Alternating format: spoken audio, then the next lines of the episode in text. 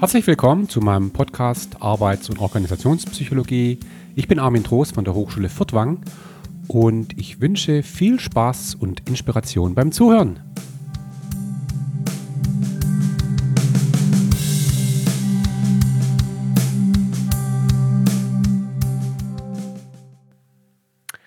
Ja, herzlich willkommen zu einer neuen Folge in meiner Serie Arbeits- und Organisationspsychologie. Nach einer längeren Pause geht es weiter. Ähm, diesmal jetzt mit einem ganz neuen Thema. Und zwar habe ich das Thema genannt freiwillige Kündigung und Loyalität.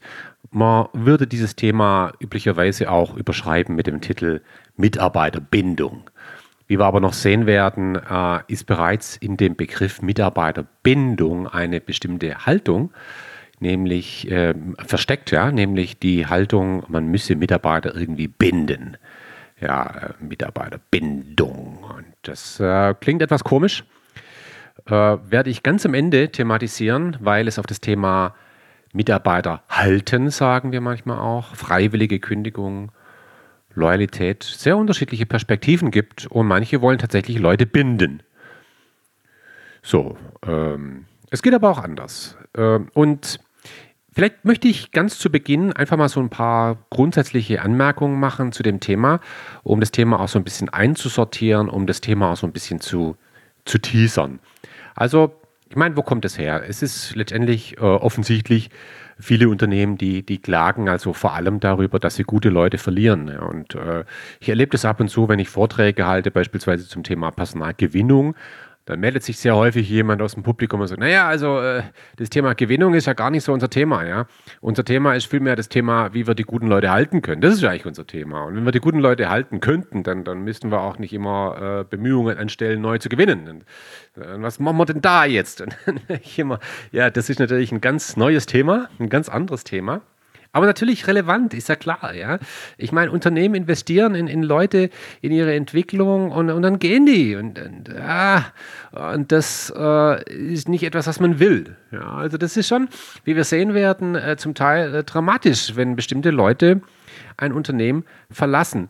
Jetzt ist so bei dem Thema, dass dieses Thema insgesamt wirklich schwer einzugrenzen ist. Also wenn man das jetzt mal vergleicht zum Beispiel, ja, mit, mit dem Thema Personalauswahl. Ja? Also bei Personalauswahl, wenn man zum Beispiel ein, ein Lehrbuch der Arbeits- und Organisationspsychologie aufklappt, äh, und man schaut in das Kapitel Personalauswahl, dann ist da extrem klar, was da kommen muss. Ja, also da wird dann gesprochen über die verschiedenen Methoden, die man hat, ne? Tests, Interview, Assessment Center und so weiter und so fort. Und dann kommen die ganzen Themen der Validität, Reliabilität, Objektivität. Und man hat da so seinen Baukasten. Ja, und er sagt, ah, du willst Personalauswahl machen? Okay, guck mal hier, das kannst du machen. Oder, oder denken wir mal an das Thema Entlohnung. Ja, klar, ich meine, da gibt es halt Fixgehalt, variables Gehalt auf individueller Ebene, auf organisationaler Ebene und so weiter. Und jetzt kann man sich da munter drüber unterhalten. Wie ist es jetzt beim Thema Mitarbeiterbindung? Ja, das, das ist sehr schwer einzugrenzen, ja, weil äh, das, das, das umfasst irgendwie alles, ja. Weil, wenn wir über Mitarbeiterbindung sprechen, ich bleibe jetzt einfach mal bei diesem Begriff, ja, äh, dann, dann, worüber sprechen wir da überhaupt? Ja, und so, viele sprechen darüber, ja, das ist doch Führung, ja, das ist doch Kultur, ja, und die Finanzer, die sagen, das hat was mit dem Geld zu tun. Oder mit dem Personalentwickler sagt, das hat alles was mit Entwicklung zu tun. Äh, mit Work-Life-Balance hat es was zu tun. Und, und dann muss man sich irgendwann die Frage stellen, ja, womit hat das Thema eigentlich nichts zu tun?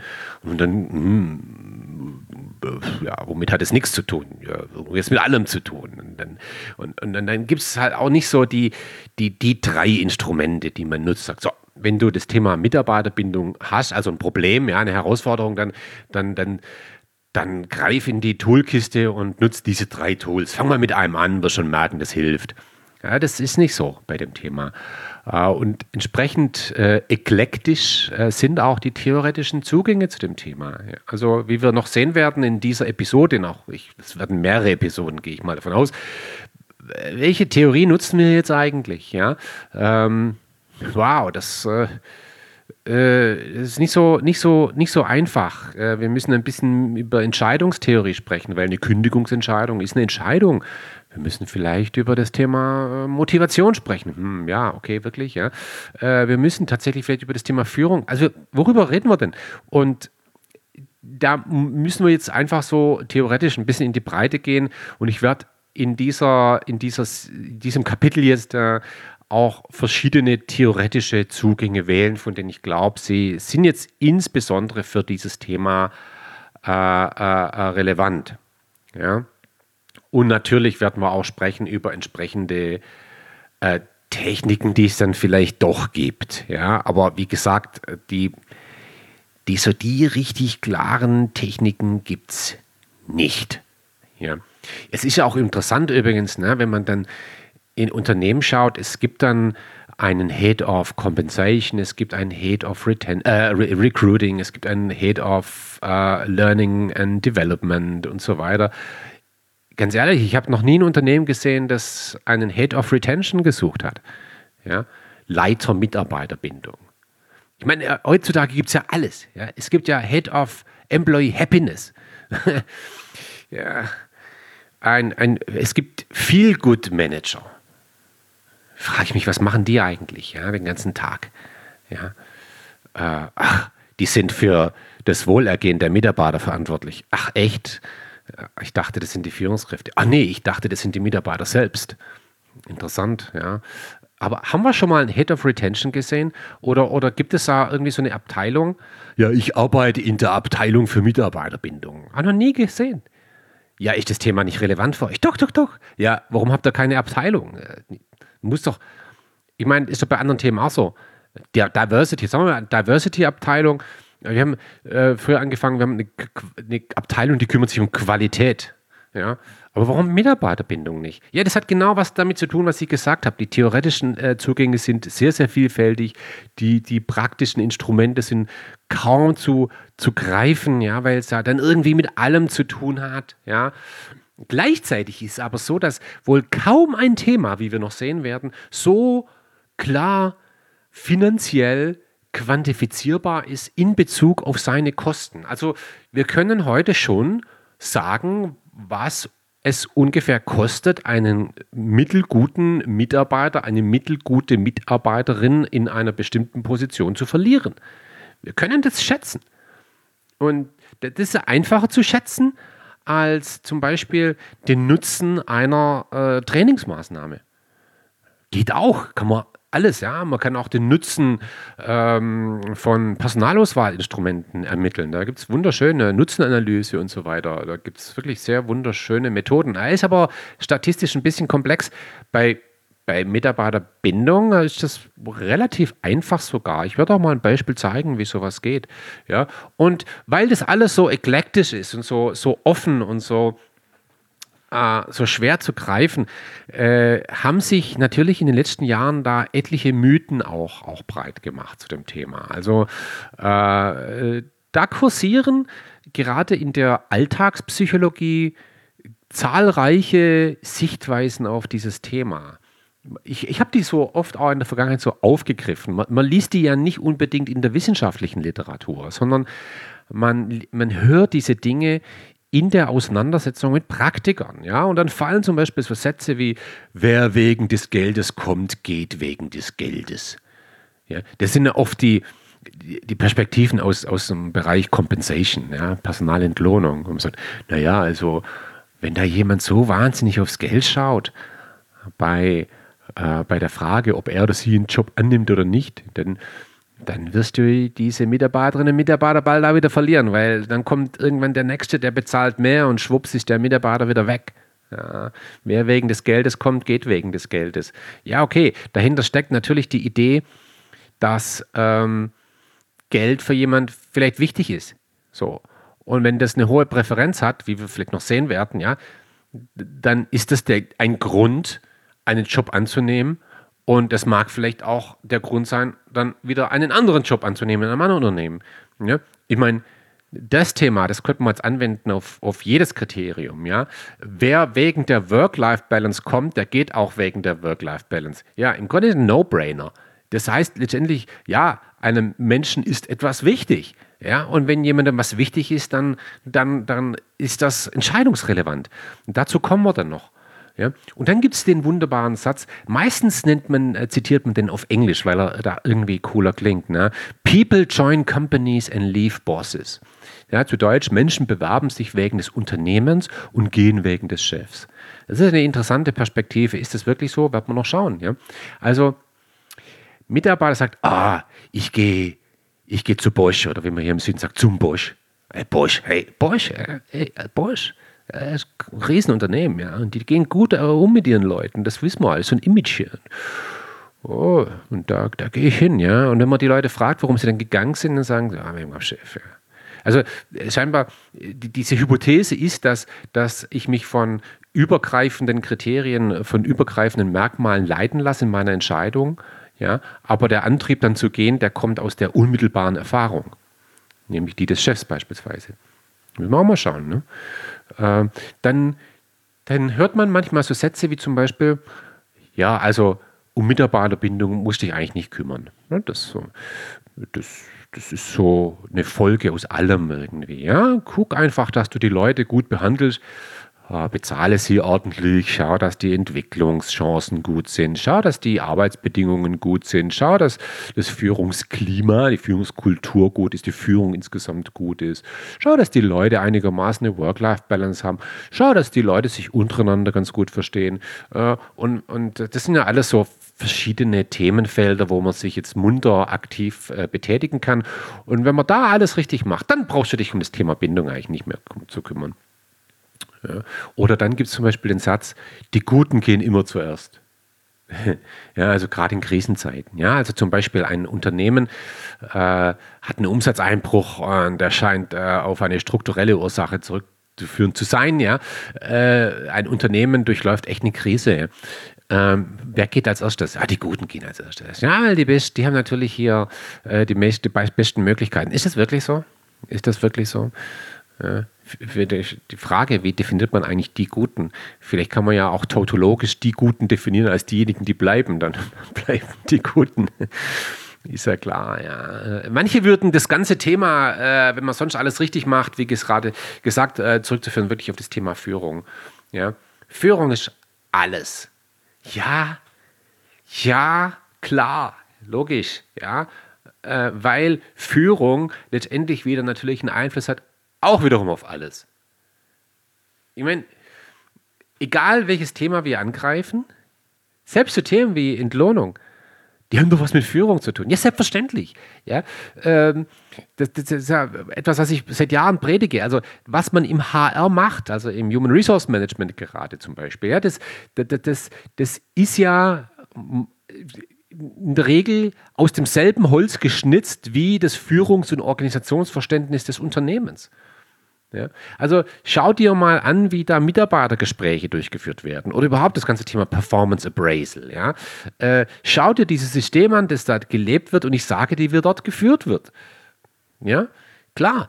Äh, Führung ist ein, eine, ein, ein, ein absolut determinierender Faktor für fast alles, was man tut. Und ich würde da immer ganz gerne auch ergänzen, Führung und Organisation, also das Führungs- und Organisationsverständnis. Dann gibt es so ein eine, eine Aussage, die immer wieder kursiert rund um das Thema Mitarbeiterbindung, dass der Verlust eines Mitarbeiters das Unternehmen das ein- bis zweifache des, Jahres, des Jahresgehaltes kostet. Also des Jahresgehalts des Mitarbeiters, der dann geht. Ja? Und zwar Total Reward. Wir reden da nicht nur über das Fixgehalt, sondern über, über alles. Ja? Also Fixgehalt, variables Gehalt, plus die, plus die, äh, die, die, die äh, Sozialleistungen des Unternehmens zu zahlen hat. Und das Ganze jetzt, sagen wir, ein- bis zweifach. Okay, interessant. Muss man drauf schauen. Ja? Dann so diese Idee, dass zufriedene Mitarbeiter eher bleiben als unzufriedene Mitarbeiter. Äh, ja, also da haben wir ja auch mal gesprochen über das Thema Arbeitszufriedenheit. Das äh, ist so, ja, kann man auch mal genau drauf gucken. Ist das wirklich so? Wahrscheinlich nicht. Äh, wir müssen es differenzierter betrachten. Und dann äh, hört man häufig so den Satz, ja, also äh, eine Fluktuation von null wollen wir ja auch nicht. Ne? So. Also, sondern wir wollen eher eine Fluktuation von, hm, ja, fünf. Oh? Dann dann tauscht sie das Unternehmen einmal alle 20 Jahre komplett aus. Ja, natürlich auch noch aus vielen anderen Gründen, ne? Berentung und so weiter, aber dann kommt immer das Zitat äh, des frischen Blutes. Man will ja auch Leute von außen reinholen und man will ja auch nicht, dass die Leute ihr Leben lang hier im Unternehmen bleiben. Ich meine, die werden doch blind mit der Zeit und also, was ich sagen will ist, es gibt um das Thema Mitarbeiterbindung sehr viele äh, Alltagstheorien, Alltagsmythen.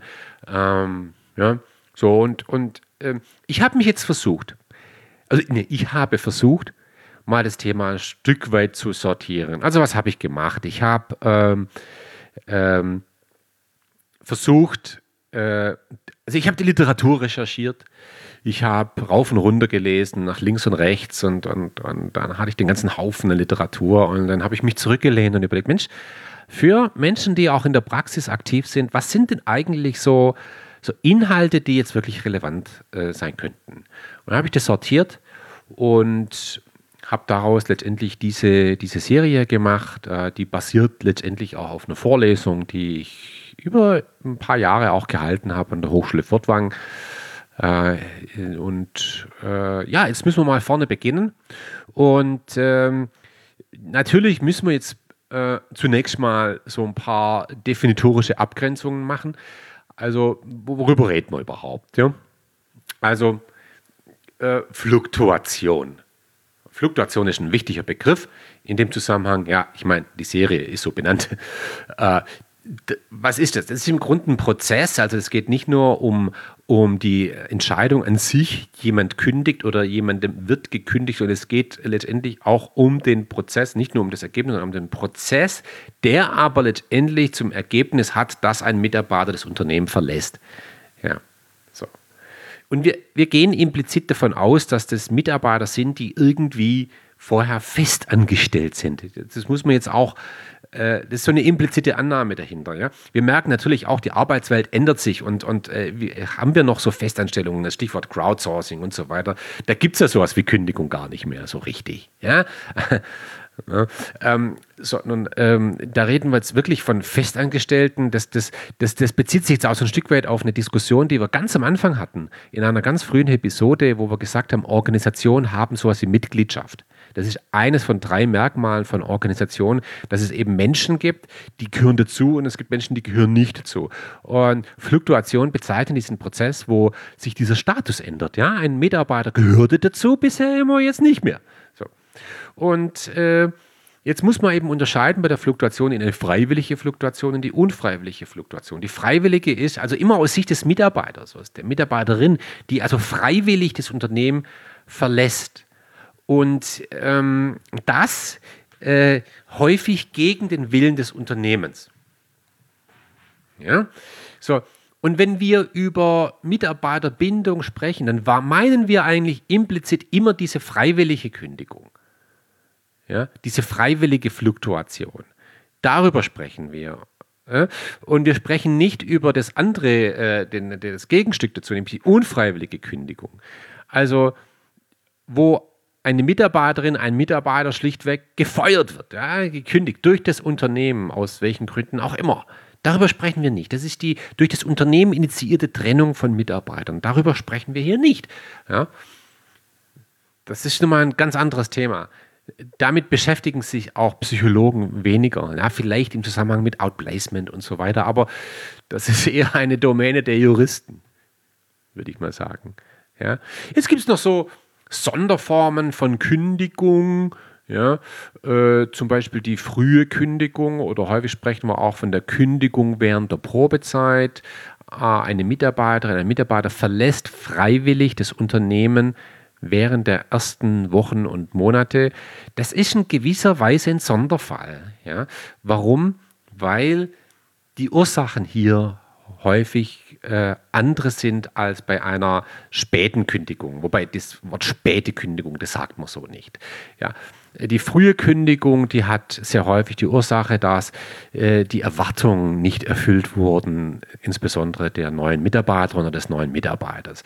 Äh, und das Problem dabei ist etwas, was wir ja, wir sprechen hier häufig von Arbeitgeber-Image. Ja, das Arbeitgeber-Image äh, entspricht nicht dem, was der neue Mitarbeiter dann erfahren hat, ja, oder das Arbeitgeberversprechen. Jetzt gründen wir in die Richtung Employer Branding.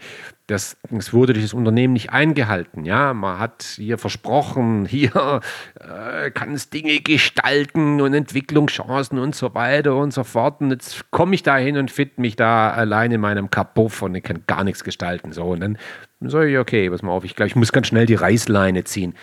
Das ist die frühe Kündigung. Die hat einen anderen Charakter psychologisch. Die ist häufig psychologisch anders motiviert als eine spätere Kündigung. Und dann gibt es einen Begriff, äh, der, der auch häufig fällt, das ist so die innere Kündigung. Und mh, mm, also ein, ein, früherer Chef von mir, ja, guter Typ, der hat damals äh, gesagt, ich weiß gar nicht, ob es sein Zitat war, aber ich habe es danach nie mehr gelesen und nie mehr gehört, aber das fand ich genial. Der hat mir gesagt, eine innere Kündigung ist, wenn der Mitarbeiter entscheidet zu bleiben. Ja, und das fand ich sehr smart. Wie der bleibt, dann ist doch keine Kündigung, doch der bleibt, ja, obwohl er doch eigentlich gehen müsste, ja, traut sich nicht.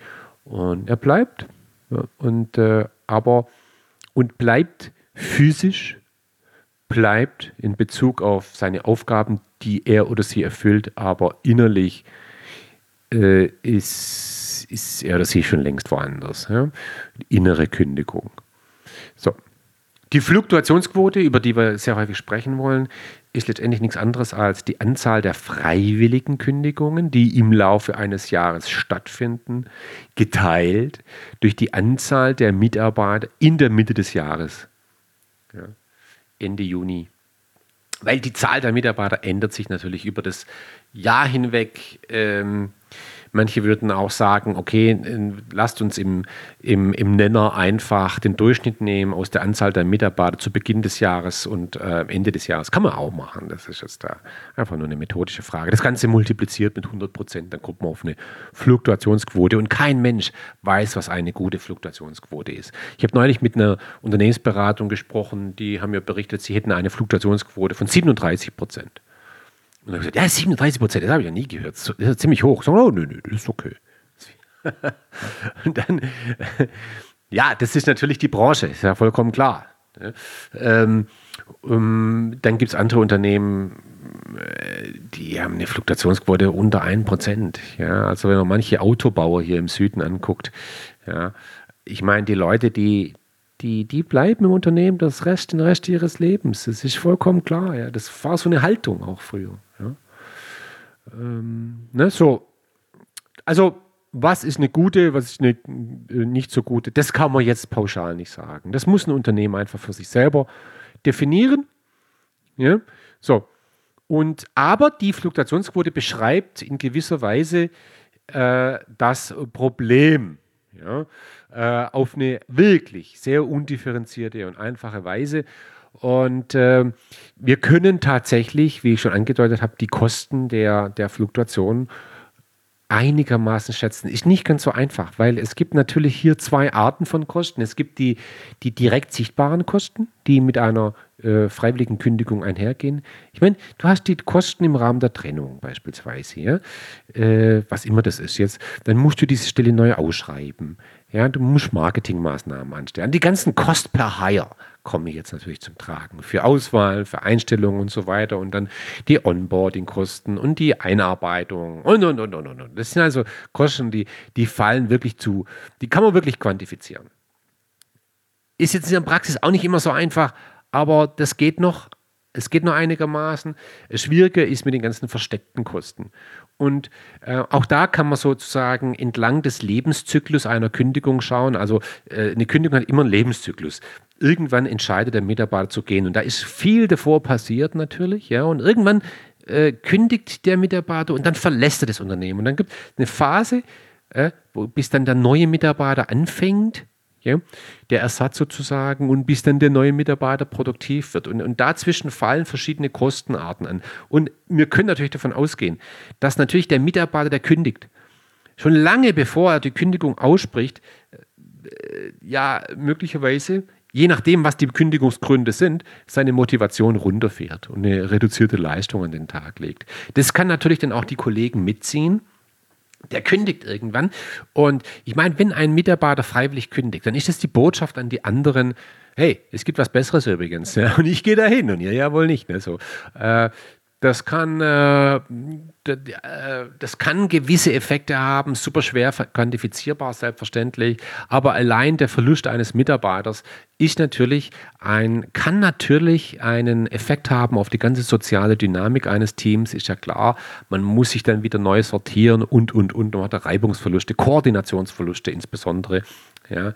Und dann ist eine Stelle eine Zeit lang unbesetzt äh, und das führt zu Opportunitätskosten. Ja? Also man hat einfach diesen Beitrag des Mitarbeiters nicht in der ganzen Zeit. Und, und, und äh, ja, äh, durch die ganzen, äh, die, die Leute sind dann, dieses Team muss die, den Verlust sozusagen auf äh, auffangen und ähm, dieses Auffangen dieser Leistung, das ist ja äh, es kann auch eingeschränkt sein, selbstverständlich, ja, weil Mitarbeiter ganz einfach nicht äh, grenzenlos belastbar sind. Ähm, natürlich, der neue Mitarbeiter bringt ja nicht das, was der alte Mitarbeiter gebracht hat, ja, und so weiter. Äh, dann müssen die anderen Kollegen müssen den neuen Mitarbeiter einarbeiten und das zieht dann letztendlich Ressourcen ab von ihrer eigentlichen Arbeit. Und, und, und, und, und, und, und, und das könnte man ewig so weitermachen. Also man sieht, das ist wirklich ein, ein, ein bunter Blumenstrauß an, an möglichen Kosten, die hier anfallen. Es gibt natürlich so, so einfache Rechnungen. Ja, es gibt so ganz einfache Rechnungen, wie man sowas quantifizieren kann. Und da geht man häufig vom Jahresgehalt eines Mitarbeiters aus. Jetzt nehmen wir einfach mal an, so ein Mitarbeiter, ne, der Jürgen, da ist er wieder. Ja, hey Jürgen, willkommen zurück. Haben dich schon vermisst. Der Jürgen verdient pro Jahr 60.000 Euro. Das differenzieren wir mal gar nicht so sehr, dass da noch äh, Zusatzleistungen kommen und so weiter. Der, ich muss mich präziser ausdrücken. Sagen wir mal, der Mitarbeiter Jürgen, der kostet das Unternehmen 60.000 Euro. Dafür, dass wir den Jürgen haben das ganze Jahr, muss das Unternehmen 60.000 Euro hinlatzen, also bezahlen. Und jetzt ist ja eine ganz einfache betriebswirtschaftliche Rechnung, dass der Beitrag von dem Jürgen ja mindestens so hoch sein muss. Wie immer man den jetzt quantifiziert, das ist nochmal eine andere Nummer. Vielleicht sprechen wir da irgendwann mal drüber. Also der Mitarbeiterwertbeitrag muss mindestens 80.000 sein, weil sonst wird sich der Mitarbeiter nicht lohnen. Also das, das, was der Jürgen leistet im Laufe eines Jahres, das muss äh, einem Äquivalent entsprechen von mindestens 60.000 Euro. Mindestens. Sonst rechnet sich der Jürgen nicht. Okay. Das ist also das, was der Jürgen mindestens bringt im Laufe eines Jahres. Jetzt sagen wir mal, naja, jetzt stellen wir mal so einen Jürgen ein. Äh, sagen wir mal, die, die, die Kosten für so eine Neueinstellung, schätzen wir die mal so auf 10% des äh, Mitarbeiterwertbeitrags eines Jahres. Dann reden wir hier von einer Kostbarheit von, äh, von 6.000 Euro. Und da ist jetzt die, das Onboarding noch nicht eingerechnet. Da können wir ja mal sagen, naja, das sind 20, 20 Prozent des Jahresgehalts. Kostet es, um einen neuen Mitarbeiter einzuarbeiten, so off the job, ne? dann reden wir von 12.000 Euro. Äh, jetzt könnte man so eine ganz einfache Annahme machen, dass zum Beispiel äh, die, die, die, die, bei dem ehemaligen Mitarbeiter, dass der in den letzten drei Monaten seiner Beschäftigung nur 50 Prozent seiner üblichen Leistung erbringt. Ja, der, der geht einfach können ja sagen, in den Sinkflug. Weil der weiß, hey, Ende März gehe ich ja sowieso. Ja, also jetzt bringe ich das hinter mich und gehe in den Sinkflug. Manche Leute werden ja komplett freigestellt, dann ist der Mitarbeiterbeitrag null. Ja, also sagen wir mal 20 Prozent des Jahresgehalts äh, weniger Leistung. Ja, ähm, nee, 50 Prozent geringere Leistung in den letzten drei Monaten. Äh, bei den Kollegen können wir sagen, naja, vier Monate lang leisten die 10% weniger und das bezieht sich auf fünf Kollegen, die ein vergleichbares Gehalt haben. Das ist jetzt natürlich bei Podcasts sehr schwer sich vorzustellen. Ja, die Folien stelle ich ja auf meiner Website zur Verfügung. Da kann man das vielleicht so ein bisschen nachvollziehen. Es geht auch nicht um die konkreten Zahlen, aber ich habe einfach so eine Annahme, naja, fünf Kollegen, fünf Kollegen leisten über einen Zeitraum von vier Monaten 10% weniger und die verdienen ungefähr das gleiche, also vergleichbarer Wertbeitrag. Ja. Äh, der neue Mitarbeiter, der leistet im ersten halben Jahr nur 50 Prozent von dem, was er üblicherweise leisten müsste, langfristig.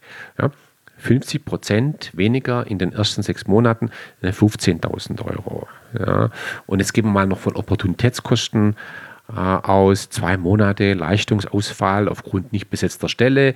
Okay, 10.000 Euro. Eine, als Mitarbeiterwertbeitrag, den wir jetzt nicht haben. So. Okay, Wir haben das Ganze zusammen summiert, kommt man auf 60.500 Euro. Ja, äh, das entspricht das Jahresgehalt, entspricht dem Jahresgehalt. Und es gibt natürlich äh, ganz differenzierte Rechnungen und äh, diese Hypothese, dass man die, die Kosten einer freiwilligen Kündigung äh, proportional zum Jahresgehalt ausdrücken kann, die ist sehr verbreitet. Also man geht hier nicht davon aus von 1 bis 2-fach, sondern von, sondern von 0,5 bis unendlich fast. Nicht ganz unendlich, aber relativ hoch. Äh, ich habe schon mal diesen Satz zitiert von Bill Gates, der mal gesagt hat, äh, nimm zwölf Leute aus Microsoft raus und Microsoft wird eine bedeutungslose Firma. Äh, da ist sozusagen, das sind die Kosten der freiwilligen äh, ähm, Kündigung nicht das ein, zwei, drei, vierfache, sondern das, das, das tausendfache. Tausend, zehntausendfache, das ist beliebig, was soll ich sagen, ja. Äh, das sind Leute, die haben eine extrem hohe strategische Bedeutung oder deren Position hat eine extrem hohe strategische Bedeutung. Aber so roundabout im Durchschnitt, sagen wir mal, äh, das ist Vielfache 0,5 bis 3. Und wann 0,5, wann, wann 3? Ja, das hat ganz einfach was damit zu tun, ähm, wie qualifiziert man auf einer bestimmten Stelle sein muss. Das wiederum hat was mit der äh, Einarbeitungsdauer zu tun, das hat was mit der Komplexität der Aufgabe zu tun, mit der Ersetzbarkeit des entsprechenden Mitarbeiters und so weiter und so fort. Ja. Ähm, jetzt stellt sich natürlich die Frage, wer geht denn eigentlich? Ja. Ist es wirklich, dass die Guten geht und gehen? Oder und da, da gibt es natürlich Studien. Das ist, äh, äh, da gibt es viele Studien und da gibt es mittlerweile auch so viele Studien, dass man auch schon Meta Analysen gemacht hat. Also eine Meta-Analyse ist eine Analyse, wo man viele Studien gleichzeitig betrachtet und einfach mal so alle Studien sozusagen mal in so eine Presse reindrückt, dann drückt man oben drauf und guckt, was kommt unten insgesamt raus. Ne? Ähm, und diese Studien, die haben als unabhängige Variable die Leistung der Mitarbeiter betrachtet. Ja, das wissen wir. Es gibt Mitarbeiter, die leisten einfach weniger und es gibt Mitarbeiter, die leisten noch weniger. Es gibt Mitarbeiter, die leisten sehr viel. So, das ist ein üblich betrachtetes äh, Spektrum von äh, Leistung. Auch wiederum nicht so einfach zu quantifizieren. Meistens quantifiziert man das über die jährliche Leistungsbeurteilung durch den direkten Vorgesetzten. Dazu haben wir ja ganz viele Episoden, eine, eine Episode mal gemacht. Was man davon zu halten hat, habe ich ja gesagt. Aber jetzt betrachten wir das einfach als gegeben. Es gibt Mitarbeiter, die unterscheiden sich in ihrer Leistung. Jetzt machen wir es uns einfach. Wir gehen von diesem klassischen Muster aus. Es gibt A, B und C-Player. Ne? A, die, das sind die A-Player, das sind die leistungsstarken. Dann gibt es die, äh, die 70 Prozent meistens so in der Mitte, die B-Player. Und dann gibt es die C, die Schwachleister oder Minderleister oder leistungsschwache Low-Performer, wie auch immer. So. Das ist die unabhängige Variable. Und die abhängige Variable ist die freiwillige Fluktuation. Und jetzt kommen wir mal rätseln. Wie ist denn da der Zusammenhang ja, zwischen Leistung und freiwilliger Fl Kündigung? Ja. Und ähm, ja, kann man sich mal so vor Augen führen. Wie ist denn da der Zusammenhang? Und tatsächlich äh, scheint es so zu sein, wenn man meta-analytisch drauf guckt, dass es einen U-förmigen Zusammenhang gibt. Was heißt U-förmig? Ähm, bleiben tun die mittelmäßig Leistenden. Ja, die bleiben. Wer geht, sind die leistungsstarken Mitarbeiter, die haben eine höhere Fluktuationsquote und die leistungsschwachen, die gehen auch eher. Gucken wir uns mal die beiden Seiten an. Also bei den leistungsstarken, das überrascht nicht. Ja, da sagt man, ja klar, logisch, hey, leistungsstarke äh, Personen, die haben häufig sehr starke Netzwerke, ja, das wissen wir,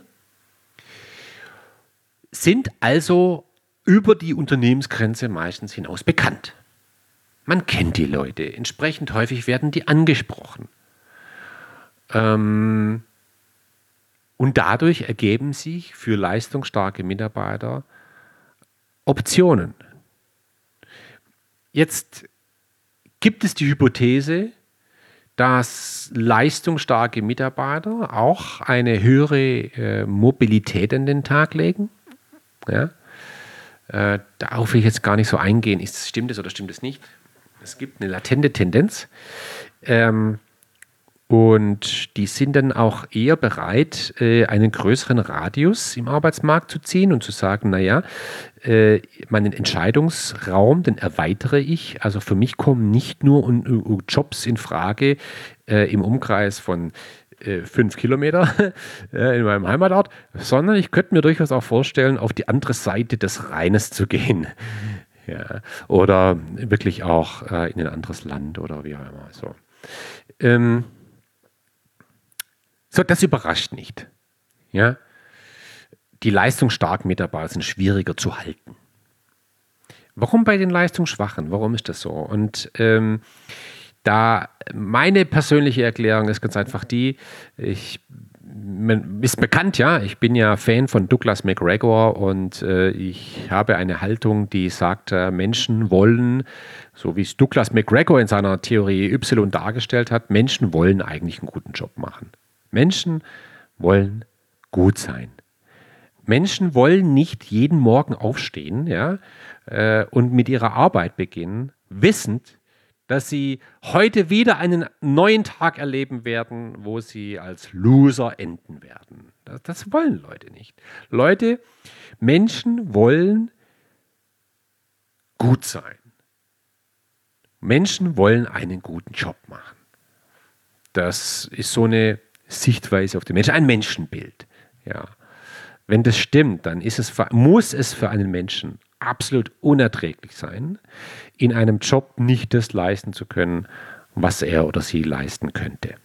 So, und äh, diese Menschen äh, orientieren sich dann entsprechend. Äh, natürlich selbstverständlich, dass Menschen, die leistungsschwach sind, äh, unter anderem möglicherweise, aber auch nur unter anderem deshalb vielleicht eine schwache Leistung bringen, weil sie eine geringere Ausbildung haben und grundsätzlich geringere Kompetenzen haben. Das ist ja aber nur ein Faktor. Ja, gibt es andere Faktoren, die spielen da vielleicht nicht so eine Rolle. Also ähm, natürlich, schwache Kompetenzen führen dazu, dass ich auf dem Arbeitsmarkt eine geringere äh, Chance habe, was anderes zu finden. Deshalb bleibe ich vielleicht eher im Unternehmen. Aber die anderen Faktoren, Motivation und so weiter, Potenzial, naja, äh, die kann ich dann möglicherweise in einem anderen Job eher mal ausfüllen. So, und dann orientieren sich die Leute neu. Insofern überrascht es auch nicht, dass ich eine hohe, Fluktuation, eine hohe Fluktuationsquote habe bei leistungsschwachen Mitarbeitern und bei leistungsstarken. Ne, das ist U-förmiger Zusammenhang. So, das wiederum hat natürlich massive Implikationen auf die Betrachtung der Fluktuationsquote. Ja, also die praktische Relevanz ist jetzt eigentlich hier nicht zu unterschätzen. Wenn also ein Unternehmen hergeht und sagt, hey, ich habe eine geringe Fluktuationsquote. Yes, nur ein Prozent. Selbst zwei Prozent, drei Prozent wäre wirklich gefühlt gering. Also da, da müssten wir jetzt hergehen und Vergleiche machen über verschiedene Branchen. Das ist sehr schwierig, will ich hier nicht machen, ist auch nicht relevant fürs Verständnis. Ähm, aber gehen wir mal davon aus, ein Unternehmen sagt, ah, wir haben 3% und das ist gut. Dann würde ich sagen, Vorsicht. Weil schau dir jetzt mal die Fluktuationsquote an bei deinen leistungsstarken Mitarbeitern. Weil wenn dieser Befund, den ich gerade dargestellt habe, wenn der stimmt, dann äh, muss man genauer gucken, dass dann ist die Wahrscheinlichkeit hoch, dass die Fluktuationsquote bei deinen leistungsstarken Leuten höher ist. Und das sind aber genau die Leute, die du nicht verlieren möchtest. Also mach eine differenzierte Betrachtung deiner Fluktuationshäufigkeiten. Ja? Schau an, wie ist die Fluktuationsquote erstens bei deinen High Potentials, bei deinen leistungsstarken Mitarbeitern, bei deinen Führungsnachwuchskräften zum Beispiel. Wie ist die Fluktuationsquote in deinen Schlüsselfunktionen, das sind die Funktionen, die sind für die Zukunft deines Unternehmens von ganz entscheidender Bedeutung. Ja, ich meine, du kannst ja als Discounter im Einzelhandel von mir aus einen Kassierer verlieren. Ja, okay, schade. Muss einen neuen suchen. Okay, aber du bist ein Discounter und deine Zukunft, deine Wettbewerbsfähigkeit hängt davon ab, wie gut die Leute im Einkauf sind. Einkauf ist für dich eine Schlüsselfunktion, weil da wird entschieden, welchen Preis du deinen Kunden anbieten kannst. Der, Im Einkauf und übrigens auch in der Logistik. Also, jemanden zu, ver zu verlieren im Einkauf, das könnte für dich ein echtes Problem sein. Ja? Ich will das Thema Schlüsselfunktion jetzt nicht so sehr breit, treten. Ja? Da gehe ich ja in meinen HR-Kursen immer drauf ein, kann man auf YouTube gucken. Ne? Aber da, da würde ich mal genau drauf gucken. Und dann zum Beispiel auch in deinen Engpassfunktionen. Also das sind da die Funktionen, wo du immer einen hohen Personalbedarf hast und wo es für dich sau schwer ist, gute Leute zu kriegen im Arbeitsmarkt, weil der Arbeitsmarkt so ist, wie er ist. So da jemanden zu verlieren, das ist nicht gut. ist ein Problem. Also schau mal, wie es da aussieht. Also eine differenzierte Betrachtung, aber insbesondere äh, in den Schlüsselfunktionen. Schlüsselfunktionen sind eben auch Funktionen, wo du die besten haben willst und nicht nur die guten. Also da schaust du mal, wie da die Fluktuationsquote aussieht. Also das ist wirklich ein ganz, ganz praktischer Tipp an dieser Stelle. Ne? Ja, und damit würde ich auch gern die erste Episode schließen. Das war jetzt so eine Einführungsepisode. Ja? Und ähm, ich denke, es ist jetzt ein guter Moment für einen Cut. Und in der nächsten Episode werden wir uns dann der Frage zuwenden, warum Leute gehen und warum Leute bleiben. Ja? Und daraus können wir dann, und das wird wahrscheinlich dann die dritte Episode, vielleicht werden es drei, ich gehe mal von drei aus, in der dritten werden wir uns dann über praktische Implikationen unterhalten. Ne? So viel genug für den Moment. Und ich würde sagen, noch mal eine kurze Pause und dann sehen wir uns gleich wieder in der nächsten Episode. Danke fürs Zuhören angeht, das